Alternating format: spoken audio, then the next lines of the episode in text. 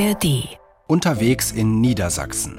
Auf der Allee der toten Bäume. Wir kümmern uns um den Wald, als wäre es unser Eigentum. Äh, man baut das auf, man hat Erinnerungen an jede Fläche, wo man lang geht und äh, hat da sehr viel getan und äh, ja, plötzlich kommt man da hin und es stehen nur noch abgestorbene Bäume oder halt gar keine mehr da. Riesenkatastrophe für einen. Im Harz kann man den Klimawandel mittlerweile live bei der Arbeit beobachten. Stürme, Trockenheit, Borkenkäfer. Die großen Fichtenwälder sterben ab.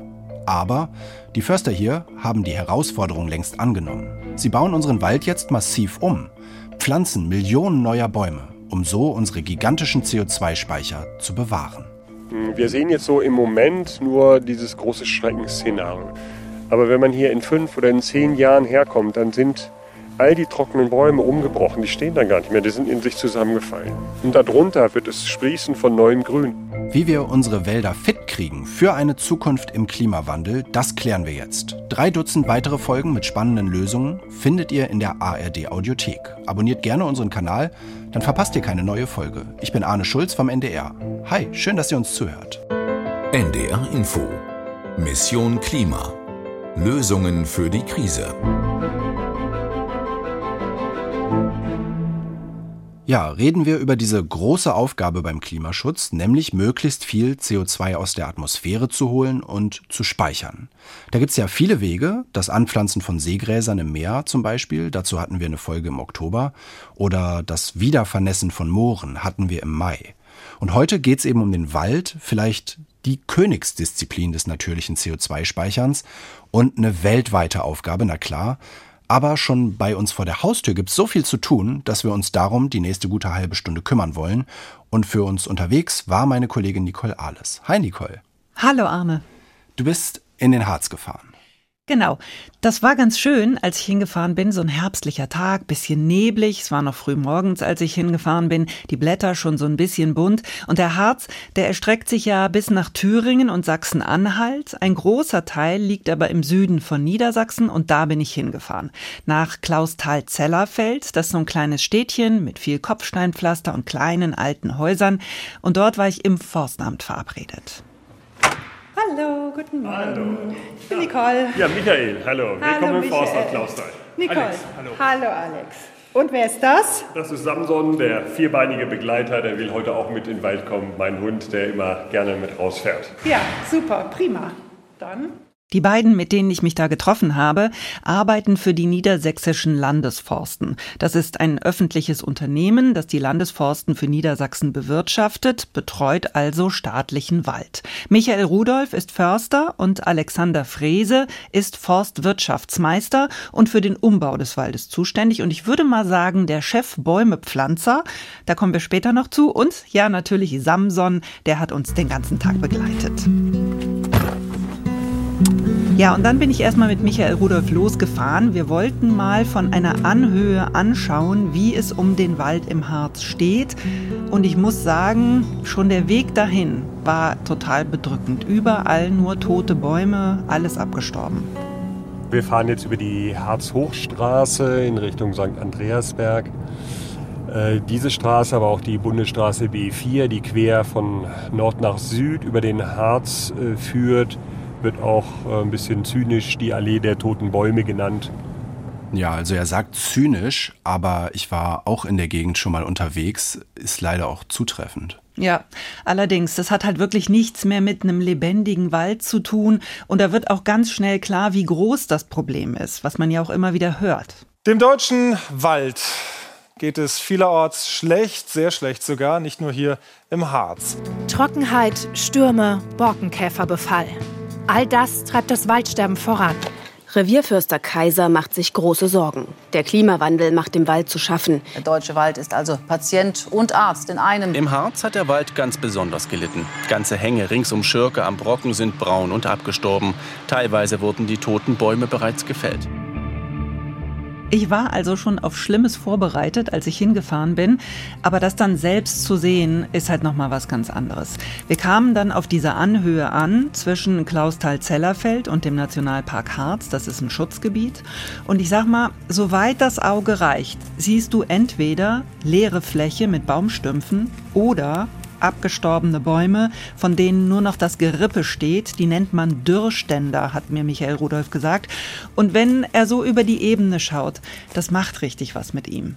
Diese vergangenen fünf, sechs Jahre haben schon sehr an der, an der Seele gekratzt. So, das war schon etwas, was uns allen unheimlich wehgetan hat, zu sehen.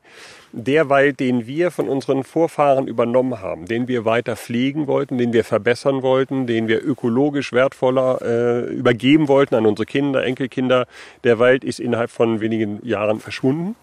Michael Rudolph ist schon seit 30 Jahren im Harz als Förster und kommt ursprünglich aus dem Naturschutz, also ihm liegt das wirklich sehr am Herzen. Er ist aber auch Optimist. Und da, wo ich nur Abgestorbenes sehe, da sieht er viel mehr. Hier wächst zum Beispiel Holunder, eine Strauchart, toll, auch über Vögel verbreitet. Hier sind überall Vogelbetten. Aber jetzt nochmal so als Förster die Frage, klar, das ist ein, wird sich, hier wird sich wieder ein Wald einstellen, aber es wird erstmal kein Wald sein, von dem meine Kinder, Enkelkinder irgendwas Profitables haben werden in Form von Bauholz vielleicht. Ich habe mit Experten gesprochen für diese Folge, ich habe viel gelesen und ich habe einfach gehört, diese Situation jetzt ist deutlich schlimmer als das sogenannte Waldsterben in den 80er Jahren. Da hat man ja wahnsinnig viel drüber diskutiert und nur mal so nebenbei in den Griff gekriegt hat man ja dieses Waldsterben unter anderem durch strengere Umweltauflagen für die Industrie und das wäre natürlich jetzt auch ein ganz wichtiger Hebel, dass wir den CO2-Ausstoß radikal drücken, um das Absterben im Wald zu verlangsamen. Das aber nur nebenbei. Was ich eigentlich sagen wollte, die Herausforderung jetzt, die ist einfach wahnsinnig groß, also sogar größer als in den 80er Jahren. Und der Harz ist besonders stark betroffen. Könnte es denn passieren, dass da auf größeren Flächen in Zukunft gar nichts mehr wächst? Nein, das wohl nicht, aber die Samen, die da auf dem Boden rumliegen, aus denen neue Bäume wachsen könnten, das sind Fichtensamen. Das heißt, außer den Sträuchern werden da immer nur Fichten wachsen, sagt Michael Rudolph, die dann früher oder später wahrscheinlich auch wieder absterben, denn dass es in den vergangenen Jahren vor allem diese Bäume getroffen hat, das war leider kein Zufall. Ja, Stichwort auch äh, Borkenkäfer, ne? Davon mhm. hat wahrscheinlich jeder schon gehört. Der hat da richtig gewütet. Aber was ist im Harz ganz konkret eigentlich passiert? Das ist quasi eine Kettenreaktion. Es war sehr trocken in den letzten Jahren. Das ist schlecht für die Bäume, weil sie dann A, zu wenig Wasser haben, klar, und B, geschwächt sind. Dazu kamen dann Stürme und dann, wie du schon gesagt hast, eben der Borkenkäfer. Für den wiederum ist es gut, wenn es warm ist. Und wie der sich verbreitet, hat Michael Rudolph mir dann ganz genau erklärt. Er bohrt sich von außen durch die Rinde durch und zwischen Rinde und Holz in der lebenden Schicht, im Cambium, da entwickelt sich aus dem Ei eine Larve und dann später der Jungkäfer. Und bei dieser Reifung braucht der Borkenkäfer dieses zuckerhaltige Gewebe, zerstört das durch seine Fraßtätigkeit und die Rinde löst sich nachher trocken vom Baum, fällt runter und dem Baum sind dadurch sämtliche Transportwege äh, gekappt und die Fichte vertrocknet. Das geht innerhalb weniger Wochen. Und dann ist es auch noch so, dass die Borkenkäfer einen Geruchsstoff aussenden, wenn sie einen guten Baum gefunden haben. Und mit diesem Geruchsstoff locken sie andere Borkenkäfer an. Und die legen dann auch ihre Larven unter der Rinde ab. Und so können aus einer Fichte 25.000 Borkenkäfer ausfliegen, die dann in einer warmen Saison 600 Bäume ungefähr töten können. Boah, das ist ja wirklich krass. Ähm, 600 Bäume können die dann töten. Aber was ich mich frage, ähm, trotzdem, der Borkenkäfer ist ja jetzt nicht neu oder so, ne? Hat man nicht da auch vor Jahrzehnten drüber schon diskutiert, dass da Borkenkäfer im Wald sind? Ja, total. Also es gab sogar Zeiten, wo in der Kirche in den Fürbitten darum gebeten wurde, dass man verschont wird von diesem Borkenkäfer. Also die Bäume, die können den Käfer auch eigentlich abwehren, indem sie die Löcher, die der Käfer bohrt, direkt mit Harz wieder verschließen. Aber dafür brauchen sie genug Wasser. Und mhm. dieses Jahr zum Beispiel, 2023, hat es relativ viel geregnet im Harz. Da war der Borkenkäferbefall dann deutlich geringer. Da konnte der Wald sich so ein bisschen erholen, aber die Jahre davor, seit 2018, da hat die Trockenheit eben voll zugeschlagen. Die geschwächten Bäume konnten die Käfer dann nicht mehr fernhalten. Und noch ein Punkt ist der reine Fichtenwald. Da finden Borkenkäfer dann natürlich auch ausreichend Bäume, die sie befallen können. In einem Mischwald mit vielen verschiedenen Baumarten würden Borkenkäfer sich gar nicht so sehr ausbreiten. Sie befallen nämlich vor allem geschwächte Bäume und das sind eben vorwiegend die Fichten, weil die ganz besonders unter der Trockenheit leiden. Bei einem Mischwald hätten sie einfach nicht so viele potenzielle Opfer unter den Bäumen.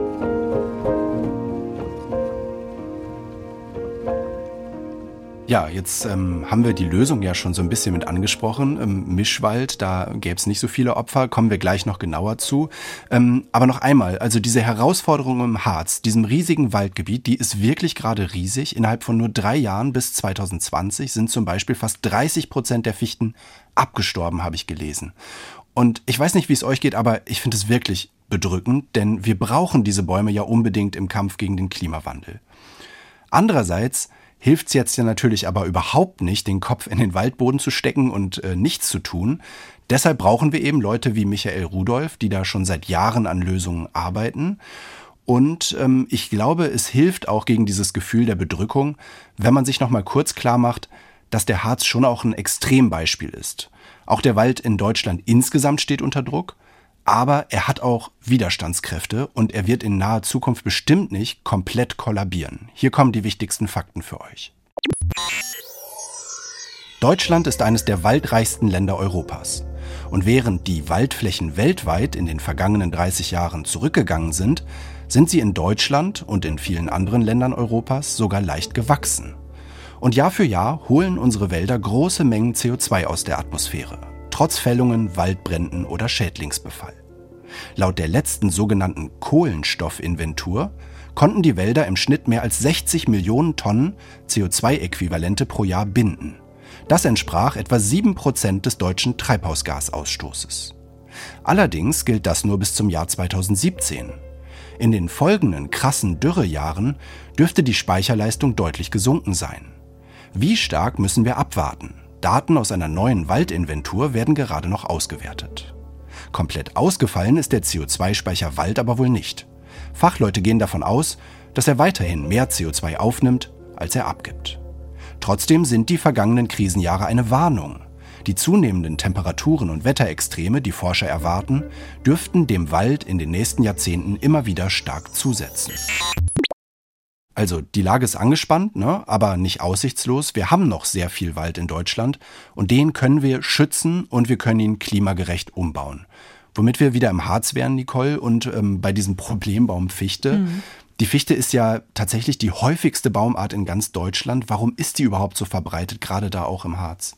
Das hat historische Gründe. Man darf nicht vergessen, dieser Fichtenwald, den wir da im Harz hatten, der ist ja nicht natürlich so gewachsen. Michael Rudolph, der Förster, der beschreibt das so. Das ist eine Industrielandschaft, wo durch den tausendjährigen Bergbau unter Tage Erze, Bodenschätze abgebaut wurden, die Stollen mit Holz abgestützt wurden und das Holz als Holzkohle gebraucht wurde, um die Erze zu schmelzen. Und in dem Stil, wie man unter Tage das Gestein mit Gängen durchzogen und die Mineralien und äh, Schätze abgebaut hat, hat man oberirdisch den Wald abgeholzt in einer riesigen Raubbauwirtschaft. Und in den folgenden Jahrzehnten, Jahrhunderten hat man hier kontinuierlich auf Fichten als schnell wachsende, für den Bergbau ganz wichtige Baumart gesetzt. Und das hat die Oberfläche und hat das Waldbild hier im Harz komplett einseitig verändert. Und das bringt jetzt jede Menge Probleme mit sich. Die Förster der Landesforsten in Niedersachsen haben deshalb auch schon vor 30 Jahren angefangen, den Wald umzubauen. 30 Jahre, das können wir ja auch noch mal einordnen, als die angefangen haben. Das war mehrere Jahre vor dem sogenannten Kyoto-Protokoll, wo sich Industriestaaten zum ersten Mal überhaupt verbindlich verpflichtet haben, ihre Treibhausgase zu reduzieren. Und da waren diese Förster schon längst bei der Arbeit. Finde ich auch bemerkenswert. Ja, das finde ich auch. Aber angesichts der großen Schäden ist es jetzt an vielen Stellen eben kein Umbau mehr, sondern eigentlich eine Wiederbewaldung, weil der alte Wald einfach weg ist. Wir sind dann in die Försterei Dietrichsberg gefahren. Da haben wir Alex Frese wieder getroffen, den wir vorhin schon mal gehört haben.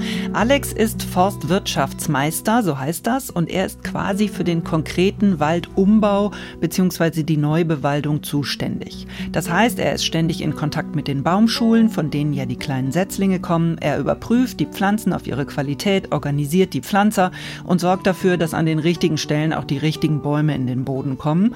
Und, und das ist nicht zu verachten. Er ist auch bei den Pflanzungen dabei und pflanzt selbst.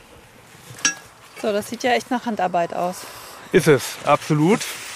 Ähm, auch sehr schwierige Handarbeit. Ähm, wir haben also sehr schwierige Böden hier, sind häufig steinreich. Ähm, also es macht schon echt Arbeit, die, die Haue dann auch im Boden zu kriegen und das Loch halt groß genug zu machen, dass... Das die, Ding ist eine Haue? Das ist eine Haue, das ist die sogenannte Harzer Haue.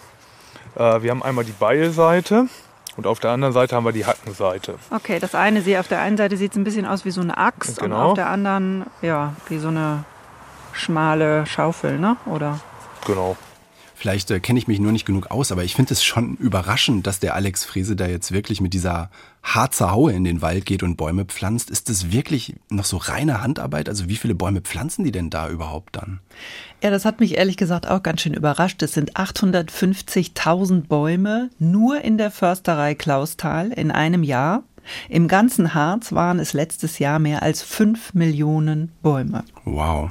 Ich habe vor kurzem mal selbst einen Baum gepflanzt, kann ich kurz erzählen, äh, bei Freunden im Garten. Betonung auf einen Baum. Ähm, Ich fand, das war eigentlich schon anstrengend genug. Ja, genau. Ich durfte es dann auch mal ausprobieren. Nadeln weg, siehst du schon. Okay, Jetzt kommst du also so wo der an dunkle Boden genau, kommt. den Mhm. dunklen Boden, da wollen wir Okay. hin. Gut.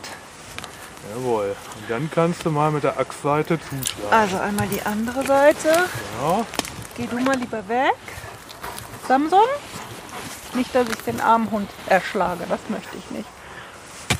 Oh, Und dann jetzt mal mit der anderen Seite zuschlagen und versuchen hier oben wie so ein T quasi. wie so ein zu Tee zu machen. Okay. Genau. Ach, da muss man ja auch noch zielen können. Richtig. Okay. Okay, wir können das hier so ein bisschen abkürzen, denn ich habe wirklich lange gebraucht, um diesen einen kleinen Feldahorn in die Erde zu kriegen. Und was waren das äh, für Bäume, die ihr da gepflanzt habt? Das waren Jährlinge, die sind dann so ungefähr 20 Zentimeter groß. Keine Ahnung, so zehn Blätter oder so dran. Also muss noch ein bisschen was passieren, bis das ein richtiger Baum ist. Und irgendwann hatte ich es dann auch mal geschafft. So. Wir haben die jetzt schon so etwa zwei Zentimeter übererdet, also Ja. Daumenstärke. Leicht mal einmal andrücken, das reicht schon. Okay. Und dann haben wir das mit der Pflanze schon gemacht. Oh, wie viele Pflanzen pflanzt du so am Tag? Also wir pflanzen je nach Verhältnissen irgendwo 300 bis 400 Stück am Tag. Boah, krass. Also jetzt, ähm, Moment, also er spricht jetzt von wir, ich musste mal kurz rechnen, ne? aber das klingt wahnsinnig viel. Das wäre ja dann quasi, wenn man so einen normalen Arbeitstag anlegt, wäre das ja weniger als eine Minute für einen Baum. Äh, Das macht er nicht alleine, oder? Ja, doch, das sind die 300 bis 400 Stück am Tag, die er selber pflanzt. Und er schafft das in weniger der- als einer Minute. Das geht wahnsinnig schnell, wenn er das macht. Also wirklich, der hackt da irgendwie zweimal ähm, äh, in die Erde und dann hat er das perfekte Loch und dann kommt der Baum da rein und dann ist der nächste dran. Also das dauert nicht mal eine Minute, wenn das er das ist ja macht. wirklich der Hammer, okay. Und äh, der Clou ist aber jetzt, dass die da kaum noch Fichten pflanzen, sondern vor allem andere Baumarten, die besser mit den klimatischen Bedingungen klarkommen, oder?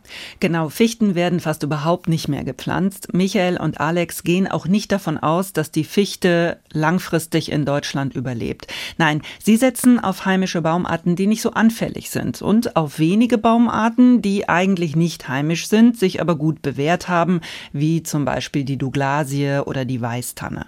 Und wenn es dann so große, komplett freie Flächen gibt, auf denen gerade gar nichts mehr steht, dann wird in sogenannten Quartieren gepflanzt, so erklärt Michael Rudolph das. Du pflanzt nicht hier eine Lerche, daneben eine Douglasie, als drittes eine Buche in der Reihe, sondern die Baumart für sich bleibt auch für sich. Wie groß sind diese Flächen so ungefähr? Das können, das können 100 mal 100 Meter sein, das können aber auch 50 mal 20 Meter sein. Unterschiedliche Quartiere, das hängt davon ab, wie ist die Qualität des Bodens, wie sind die Geländeverhältnisse, welche Baumart hat hier was für Ansprüche. Bei dem Ahorn zum Beispiel muss ich wissen, den kann ich nur so auf guten, fruchtbaren Boden pflanzen. Die Douglasie, die wächst auch äh, etwas schlechterem Boden und die Lerche auch. Aber die hier, die Erlen, die muss ich im Bachtal pflanzen. Die brauchen nasse Füße. Jetzt hast du von Millionen Bäumen gesprochen, die die pro Jahr pflanzen. Ähm, Wie teuer ist denn der äh, nötige Umbau dort für die niedersächsischen Landesforsten? Also die geben mehr als 20 Millionen Euro pro Jahr aus im Moment für den Umbau des Waldes und die Wiederbewaldung. Und das war auch in den letzten Jahren meist ein Minusgeschäft bis auf 2022. Da haben die Landesforsten dann mal ein Plus erwirtschaftet. Das äh, hing einerseits damit zusammen, dass die Holzpreise so stark gestiegen waren und auf der anderen anderen Seite, dass die Landesforsten eine Menge Holz zu verkaufen hatten, nämlich das Holz der abgestorbenen Fichten. Das kann nämlich schon noch verkauft werden, aber es ist minderwertiges Holz und bringt nicht so viel ein. Und außerdem ist es natürlich nicht das, was die Landesforsten sich wünschen, denn es ist natürlich wirtschaftlich in jedem Fall besser, wenn man einen intakten Wald hat, bei dem man selber entscheiden kann, welches Holz geschlagen und verkauft wird. Ja, aber damit die überhaupt erstmal wieder dahin kommen, dass sie sich selbst entscheiden können, äh, wie sie das machen wollen mit dem Wald, äh, müssen sie ja erstmal jetzt eben einen neuen Wald aufbauen, der eben auch künftige Hitzejahre überstehen kann. Millionen Bäume pro Jahr, ich sag's nochmal, klingt erstmal beeindruckend. Lassen sich damit denn die ganzen kaputten Flächen wieder aufforsten? Nein, das klappt nicht. Das hat Michael Rudolph auch ganz klar so benannt. Wir sprechen von 35, 38.000 Hektar kahle Stellen, da ist kein Wald mehr da. Und es ist illusorisch zu glauben, das könnte man in einer Saison einen neuen Wald äh, aufbauen. Dafür, dass wir natürlich weder die Ressourcen haben, noch die Manpower, noch das, das Material. Die Pflanzen sind ja nicht sofort da. Es kann ja nicht irgendwie ein Labor die, äh, die Kapazität äh, innerhalb weniger Jahre total hochfahren. Also es ist ja keine Laborproduktion, sondern es ist ein Naturprodukt. Jetzt im letzten Jahr haben wir so 850, vielleicht 900 Hektar mal in einem Jahr gut gelaufen. Dann haben wir 900 Hektar neuen Wald angelegt. 900 Hektar von 35.000. Ja, wir sind schon wieder am Rechnen hier. Ähm, und wenn man das mal hochrechnet, dann kommt man darauf, dass wenn das Tempo nicht steigt, äh, dass die dann noch in Jahrzehnten mit dem Aufforsten dieser kahlen Flächen beschäftigt sind. In der Zeit kann es ja auch wieder neue Trockenjahre geben, neue Schäden. Ähm, das klingt jetzt doch erstmal frustrierend, finde ich. Naja, Michael und Alex würden natürlich gerne alles sofort wieder aufforsten, aber das geht halt nicht, weil eben nicht so schnell so viel nachgezüchtet werden kann in den Baumschulen und weil die Förster sich ja auch um die gepflanzten jungen Bäume noch kümmern müssten, sie vor Rehen schützen zum Beispiel. Und die Förster sind eher so, naja, was sollen wir den Kopf in den Sand stecken, packen wir es lieber an, das ist so die Sicht der Förster, nach vorne schauen und weitermachen. Wir haben eben nicht mehr unbegrenzt Zeit. Wir können nicht noch sagen, ach, wir warten jetzt erstmal, wir erforschen, wir haben noch nicht so genug Erkenntnisse. Nein, die Zeit haben wir nicht mehr. Das ist eben das äh, Gefährliche, was ja uns alle in der Generation jetzt schon zu sehr bremst. Naja, wir denken immer, der Klimawandel ist noch verdammt lang weg. Er berührt mich noch nicht. Und das sieht man hier am Harz sehr gut, dass es eben mittendrin angekommen ist und wir keine Zeit mehr haben. Okay, verstehe ich total. Einfach immer weitermachen, alles rausholen, was geht. Und trotzdem müssen wir vielleicht nochmal ähm, ganz klar benennen, was das dann fürs große Ganze heißt. Nämlich doch eigentlich, dass wir in Deutschland jetzt noch viele Jahre mit großen Kahlflächen in unseren Wäldern leben müssen, oder nicht? Ja, das ist so. Aber Förster haben so ein bisschen anderes Mindset. Die denken halt nicht, was ist in fünf Jahren oder in acht Jahren, sondern eher, was ist in 50 Jahren, in 100 Jahren, in 150 Jahren. So ein Waldumbau ist ein Generationenprojekt denn Bäume wachsen langsam und es dauert 30, 40, manchmal 50 Jahre, bis die alt genug sind, dass sie sich mit ihren eigenen Samen weiter vermehren können. Dann aber kann der Wald sich auch aus sich selbst heraus wieder richtig gut verbreiten. Darauf setzen die Förster also eine ganz andere Zeitrechnung, als die meisten gewohnt sind. Jetzt greifen die beiden ja sehr bewusst in den Wald ein und werden eben aktiv auf diesen zerstörten Flächen. Es gibt aber auch andere Ansätze, wo man den Wald weitgehend sich selbst überlässt und auf einen natürlichen Umbau setzt. Wie das funktioniert, erklären unsere Kolleginnen des NDR Wissenspodcasts Synapsen in einer etwas älteren Folge am Stadtwald Lübeck. Ist sehr interessant, auch da mal reinzuhören, habe ich euch in den Show Notes verlinkt. Nicole, könnte man also diesen Umbau nicht auch ganz anders angehen, als Michael Rudolph das jetzt da tut? Also tatsächlich blicken die schon wenige Kilometer entfernt von dem Gebiet Klausthal ganz anders auf dieses Thema. Im Nationalpark Harz nämlich, haben wir eben schon mal kurz erwähnt, den gibt es seit 1990 und dort wird die Natur größtenteils sich selbst überlassen. Hier ist die Idee, grob vereinfacht, dass die Natur sich schon selbst erholen wird und man nach einigen Anschubmaßnahmen dann einfach alles so lassen kann, wie es ist. Das stimmt auch, sagt auch Michael Rudolph. Aber dieser neue Wald wäre überwiegend wieder ein Fichtenwald, weil hier überall die Samenbäume noch stehen und in der Erde noch die Fichtensamen enthalten sind. Wenn wir jetzt keine neuen Baumarten wie die Buche, Feldahorn, Bergahorn, Eichen, Lärchen, Douglasien, wenn wir die nicht aktiv hier hinpflanzen, dann wird der Wald auf lange Sicht erstmal ein Nadelwald bleiben.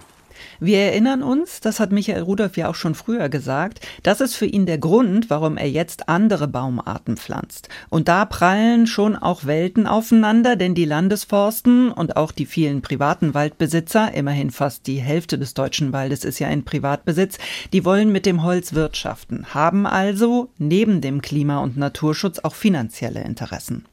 Halten wir fest, da steht also auf der einen Seite so die Vision eines möglichst unberührten Naturwalds und auf der anderen die Idee eines ans Klima angepassten Mischwalds, der mir aber schon auch weiter als Rohstoffquelle dient. Klingt erstmal schwer miteinander vereinbar, deshalb habe ich auch mit Markus Lindner darüber gesprochen, der forscht seit mehr als 30 Jahren auch zum Thema Wälder und Klimawandel und er arbeitet am European Forest Institute. Das ist eine große Forschungsorganisation, die von verschiedenen europäischen Staaten getragen wird. Und er sagt, beide Konzepte haben ihre Berechtigung, man kann sie parallel zueinander vorantreiben. Wir brauchen auf jeden Fall Nutzwälder weiterhin, weil wir wollen ja nicht unsere Holztische durch, durch Stahltische und Plastiktische ersetzen. Äh, und wir wollen auch nicht das Holz äh, aus, aus Russland oder aus, aus Südamerika einführen, um halt unsere Holzprodukte zu bekommen. Das heißt, wir brauchen ganz klar auch eine Rohstoffversorgung aus dem Wald. Aber gleichzeitig können wir natürlich auch äh, einen Teil der Waldflächen unter Schutz stellen und können auch ähm, den Habitatwert unserer, unserer Wälder aufbauen und, und erhöhen. Also er sagt, manche Wälder sollten vor allem ein geschützter Lebensraum für Tiere und Pflanzen sein, damit wir die Biodiversität erhöhen. Und die Bäume, die man dort wachsen lässt, die können natürlich auch viel Kohlenstoff einspeichern. Auf der anderen Seite kann aber auch Holz, das geschlagen wird, gut fürs Klima sein. Wenn man es in großen Mengen jetzt verbrennt, um damit zu heizen, ist es natürlich umstritten. Aber wenn man daraus zum Beispiel Holzhäuser baut, dann speichert man den Kohlenstoff in den Häusern über Jahrzehnte kann derzeit im Wald neue Bäume pflanzen und man spart gleichzeitig eben viel klimaschädlichere Baumaterialien wie Beton oder Stahl ein. Das heißt, ich muss Konzepte entwickeln, dass ich sowohl auf der einen Seite Biodiversitätsschutz betreiben kann und dafür auch dann von der Gesellschaft vergütet werde, dann vielleicht an anderen Standorten, wo ich äh, lange Zeit äh, Wälder nicht sehr intensiv bewirtschafte und dadurch halt mehr Kohlenstoff einbinden kann, dass ich dafür auch dann vielleicht für diese Kohlenstoffspeicherfunktion äh, ein Entgelt bekomme und dann trotzdem auf anderen Flächen der Waldeigentümer weiter die Nutzung machen kann und auch dann Holz verkaufen kann und darüber ökonomisch äh, halt äh, Erträge erwirtschaftet. Und jetzt spricht Markus Lindner eben noch einen ziemlich entscheidenden Punkt an, das Geld. All diese unterschiedlichen Ansätze haben ja einen Wert für uns als Gesellschaft, aber nicht jeder Ansatz ist im Moment auch gleich wirtschaftlich für die Waldbesitzer. Fast die Hälfte des Walds, du hast das ja gesagt, Nicole, ist in Privatbesitz. Mhm. Und dahinter stehen viele einzelne Waldbesitzer, denen die großen Schäden der vergangenen Jahre eben auch zu schaffen gemacht haben. Das ist eine riesige Herausforderung, weil viele Waldbesitzer haben ihr quasi ihr gesamtes erspartes äh, Holz, was sie halt auf, auf ihren Eigentumsflächen wachsen lassen hatten, haben sie jetzt innerhalb von drei Jahren verloren. Und die nächsten 30 Jahre ist mit, mit Holzverkauf auf diesen Flächen kein Geld zu verdienen das ist natürlich äh, ganz, ganz äh, frappierend, dass, dass da eine ökonomische Existenz auf der Basis von Holzverkauf einfach nicht mehr da ist. Wenn wir jetzt über eine Forstwirtschaft reden, dann könnte man ja jetzt hart sein und sagen, ähm, das gehörte leider auch zum Geschäftsrisiko, damit müssen die umgehen.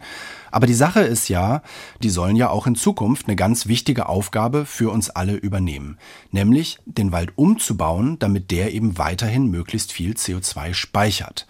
Es gibt deshalb schon jetzt staatliche Förderprogramme für den klimagerechten Umbau des Waldes. Der Wissenschaftliche Beirat für Waldpolitik, der die Bundesregierung berät, da ist auch Markus Lindner Mitglied, der wünscht sich aber noch stärkere Anreize. Und eine der Ideen ist, dass der Staat für das Ergebnis des Waldumbaus eine Art Honorar zahlt. Das hieße, man schaut, wie gut ist ein Wald denn jetzt eigentlich angepasst an den Klimawandel und je besser, desto mehr Geld können die Eigentümer dafür bekommen, damit es eben für Waldbesitzer attraktiv ist, statt oder neben dem Holzverkauf auch auf Biodiversität und das CO2-Speichern zu setzen. Ja, das passt auch zu meinem Gefühl, was in mir noch so verstärkt wurde durch diese Folge, dass wir mit den Wäldern eine so wichtige Ressource haben, die wir unbedingt als Gesellschaft erhalten müssen, wofür wir einen langen Atem brauchen werden. Und da fand ich dann aber auch ganz toll, diesen Optimismus zu spüren bei den Forstleuten. Also nicht so ein naiver Optimismus nach dem Motto, das wird schon irgendwie werden, sondern so ein pragmatischer Optimismus. Wir tun, was wir können, indem wir uns vielfältiger aufstellen und auf möglichst viele Baumarten setzen und schauen dann, wie wir uns weiter anpassen können. Welche Gefahren jetzt auf diesen neuen Wald lauern, das wissen wir jetzt noch nicht. Also die, die Alternative ist ja zu sagen, wir legen die Hände in den Schoß, machen gar nichts. Oder zu sagen, wir greifen jetzt zur Pflanzhacke, wir forsten auf.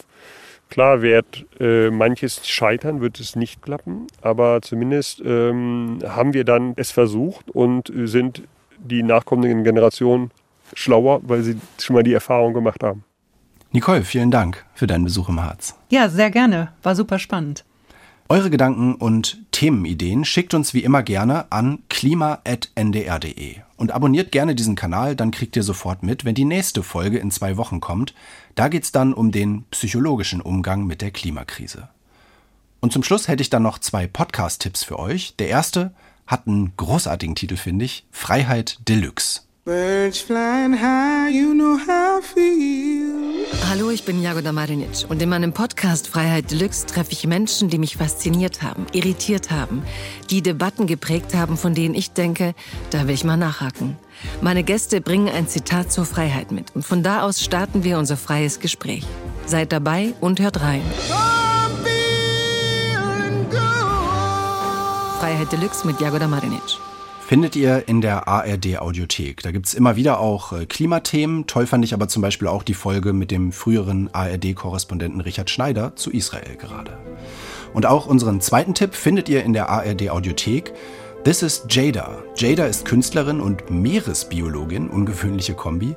Und im Podcast geht es auch um ihren Einsatz für Blue Carbon, also Lösungen zum CO2-Speichern im Meer. Beide Podcasts haben wir euch in den Show Notes unter dieser Folge verlinkt.